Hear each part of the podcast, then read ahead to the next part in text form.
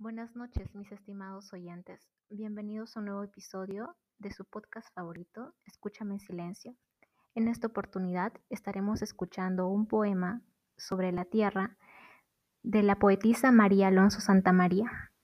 Espero que la disfruten.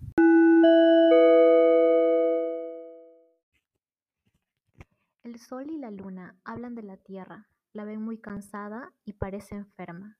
Su cielo está gris, no es azul ni claro, su mar está sucio y los peces pálidos, los ríos sin agua, los campos muy secos y se talan árboles en pos del progreso. Los osos no hibernan, las aves no migran, bla bla bla, siguen mientras que la miran. Muy callado un niño los escucha hablar. No sabía nada, él quiere ayudar. Promete los astros cuidar de la tierra, ahorrar, reciclar, siempre protegerla.